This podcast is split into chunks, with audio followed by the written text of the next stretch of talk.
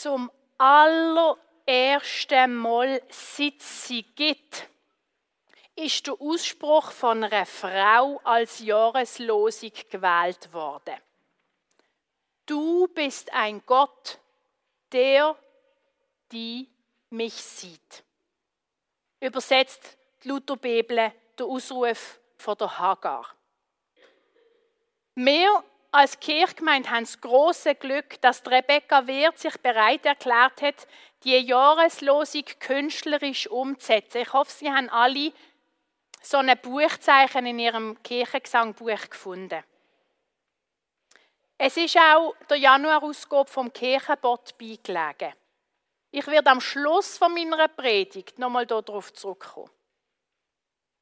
Die Jahreslosung wird von der Ökumenischen Arbeitsgemeinschaft für Bibellesen ausgewählt und jeweils vier Jahre im Voraus bestimmt. Auf der Rückseite von dem Blatt, das sie bekommen haben, habe ich ihnen das ganze 16. Kapitel von der Genesis oder im ersten Buch Mose abgedruckt, damit sie dort die ganze Geschichte wortwörtlich können nachlesen können. Sarah ist und ist nicht schwanger geworden. Und nach Jahrzehnten vom Probieren ist ihr als einziger Weg die Idee gekommen, eine Leihmutter zu wählen. Ihre Wahl fällt auf die Hagar, ihre Sklavin. Die soll Sex haben mit ihrem Mann Abraham und ihres Kind soll dann der Stammhalter sein. Vermutlich hat die Zara das Kind dann für sich beansprucht, weil es genauso wie Hagar ja in ihrem Besitz war. Der Abraham, wenig erstaunlich, hat gegen das Prozedere keine Einwände gehabt und kurz nachher ist Hagar schon schwanger gewesen. Rechtlich also alles easy, aber menschlich entsetzlich schwierig. Hagar hingegen hat sich gut gefühlt, ist in ihre Kraft gekommen, mit dem wachsenden Leben in ihrer Gebärmutter. Und sie hat angefangen, sich gegen ihre Herrin aufzulehnen. Das ist der Sarah natürlich nicht angenehm gewesen. Sie ist beim Abraham klagen. Und der hat nichts anderes gewusst, als der Sarah zu sagen, es sei ja ihre Sklavin. Sie könne mit ihr machen, was sie für richtig halte. Und Sarah macht das, wo ihre kränkte Ehre und ihres geringen Selbstbewusstsein ihre einflüstert. Sie quält und schikaniert Hagar, bis die es nicht mehr aushaltet und in die Wüste flüchtet, richtig Ägypten. Ein Beziehungsdrama, eine menschliche Katastrophe spielt sich ab und es bahnt sich ein tödlicher Ausgang an. Wenn keine Hilfe kommt, wird Hagar sterben und mit ihr natürlich auch ihres ungeborenen Kind. Und genau dann erscheint der Bote von Gott und spricht Hagar an. Und am Ende gibt Hagar Gott gar einen neuen Namen. Elroy, was man mit äh, Gott des Hinschauens könnte übersetzen. Und aus dem göttlichen Blick heraus bekommt Hagar die Kraft zum Zurückgehen. Auf den ersten Blick finde ich die Jahreslosung wunderbar. Da geht es anscheinend einen Gott, wo jeden und jede Einzelne sieht, ja, wo sogar auch eine ägyptische Sklavin sieht und nicht nur der hebräische Erzvater Abraham. Ein Gott, der sich einem zuwendet und wo wirklich einem meint. Und mit dem Gesehen ist nicht das gemeint, was von denen, wo andere kontrollieren wollen, gemeint ist. Das Gesehen hat nichts von dem bedrohenden Big Brother is watching you. Achtung, wenn du die unter der Decke selber befriedigst. Oder wenn du liegst, Gott sieht dich immer und überall. Mit dem hat der Blick gar nichts zu tun.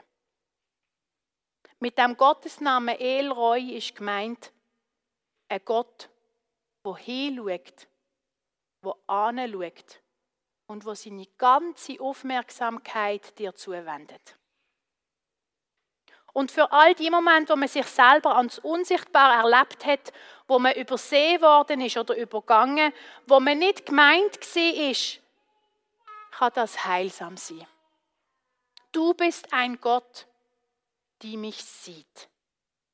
Ebenso für all die Menschen, die für ein System, eine Gesellschaft oder herrschende Konventionen unsichtbar sind. Die, die in der Nacht arbeiten oder unter der Erde die, die am Fließband arbeiten oder in einer Mine, die, die auf dem Abfall leben, wo andere produzieren, oder Kinder versorgen, die nicht ihre sind. Für alle die, die plötzlich sichtbar worden sind, weil jemand das Kopftuch nicht richtig hat.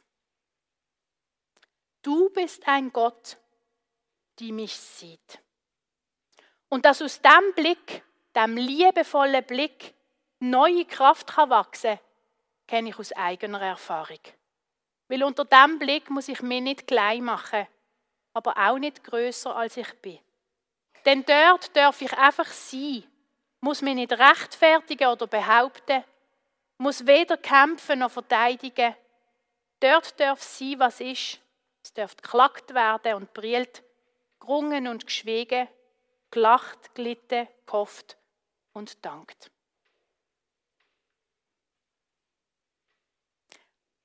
Jetzt habe ich gesagt, auf den ersten Blick. An was ich hängen blieb, und das ist der zweite Blick, ist der Auftrag, den die Hagar von dem Gottesboten bekommt.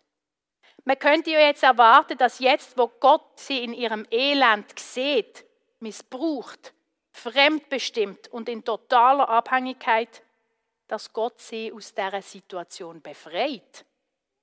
Immerhin reden wir weiterhin von einem allmächtigen Gott. Aber das passiert nicht.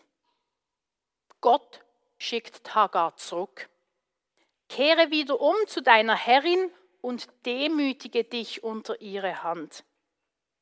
Und es folgen dann zwar noch vermeintliche Benefits wie viele Nachkommen und so, aber stellen Sie sich mal vor, dass Sie in dieser Situation wären, von der Hagar, und dann kommt von Gott, ich sehe dich und jetzt gang zurück und halt aus, was man dir antut. So schnell kann das missbraucht werden von solchen, die nicht wollen, dass sich System und Machtverhältnis ändern. Und das ist für mich an dieser Geschichte kaum auszuhalten. Auch dann nicht, wenn ich es mir so erkläre, dass Gott nicht hat wollen, dass Hagar in der Wüste stirbt und mit ihr ihres ungeborenen Kind. Auch dann nicht, wenn ich mir vorstelle, dass der Abraham sein erstes Kind anerkannt hat und es darum materiell abgesichert war und das auch für Hagar gesorgt war. Beide Frauen, Hagar und Sarah, sind in unglaublich großer Not gewesen. Beide sind nicht gesehen worden als Menschen, als die, wo sie sind, sondern nur als Reproduktionsmaschine und drum im Fall von der Sarah total wertlos, weil kinderlos. Und im Fall von der Hagar nur wertvoll, weil schwanger vom Patriarch vom Clan. Das ist bis heute ein Thema, unter dem Frauen und ich behaupte auch Männer leiden. Was macht echt eine heutige junge Frau aus so einer Geschichte? Die Rebecca Wirth ist im Dezember gerade 17 geworden. Und ich lade sie ein, das Buchzeichen vielleicht ähm, nochmal ein bisschen genauer anzuschauen. sie hat das Lesezeichen für uns gestaltet. Ähm, zu, dem, zu dieser Jahreslosung. Sie hat intuitiv gemalt und keine bestimmten Pflanzen vor Augen gehabt, oder an bestimmte Blumen denkt, wo sie das gemalt hat, hat sie mir auf Nachfrage gesagt. Und darum rätseln wohl viele, welche Pflanzen und Blumen genau man echt drauf sieht. Ich zum Beispiel habe Astere im Hintergrund erkannt. Die stehen symbolisch für Reichtum und Vielfalt, können aber auch Hintergedanken, Enttäuschung und Vergänglichkeit symbolisieren. Develin Mattis, Mitinhaberin vom Blumenfeld, hat in der Blume links, also in der hier, Stiefmittel erkennt. Das wäre ein Sinnbild für Erinnerung und Kraft von liebevollen Gedanken. Sie hat auch Sonnenblumen gesehen. Bei den Urvölkern Symbol für Licht, Sonne, Leben, Fruchtbarkeit, Gesundheit und Weisheit und bei weltlichen Herrscher Sinnbild für Macht, Reichtum, Ergebenheit und Treue. Und die Hippie-Bewegung hat aus der Sonnenblume ein Zeichen gemacht für Entwicklung, Freiheit und Offenheit. Und Esther Pauli meint, dass im Vordergrund, also die große Pflanze, könnte ein Kaperenstrauch sein. Einfach, dass man die Früchte noch rot hervorgehebt hat. Bis heute gilt der Kaper als Aphrosidiakum und in der Bibel sind sie ein Symbol für Vergänglichkeit, weil sie haben ihre Blüten nur ganz, ganz schnell offen.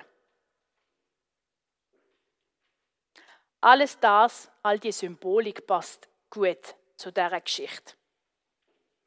Und jetzt komme ich zum Schluss. Erst recht die Vulva, was ganz, ganz unten hat. Eine Vulva ist die Gesamtheit von den äußeren primären Geschlechtsmerkmalen bei weiblichen Säugetieren. Das hat sie nicht bewusst so gemalt hat sie mir geantwortet. Oder vielleicht sogar versichert. Ich glaube, es ist ihr auch nicht ganz wohl dabei, dass sie etwas gemalt hat, was man könnte interpretieren als Vulva. Aber warum eigentlich nicht? Kommen wir nicht alle direkt oder indirekt durch den wunderbaren und einmaligen Ort ins Leben? Ist nicht die Vulva der Ein- und Ausgang zum Tempel, in dem wir alle gezeugt worden sind? Eben. Und warum? Wenn wir darüber reden, dass Gott uns sieht, dürfen wir nicht gerade in der Kirche eine Vulva sehen und das ganz offen, ohne Scham und ohne Schuld. Oder um es mit dem Wort von der Supervisorin Eva Neuer zu sagen, von einem anderen Menschen gesehen zu sein, ist wie ein Lichtstrahl, der auf die Seele fällt und etwas im Innern zum Erwachen bringen kann. Gesehen sein entspannt und lässt sein. Es zeigt, dass nichts verborgen oder gerechtfertigt sein muss. Gesehen werden ist wie ein Ruf, der die Seele einlädt, da zu sein und sich zu zeigen. Es ist wie eine Eintrittskarte ins Leben. Amen.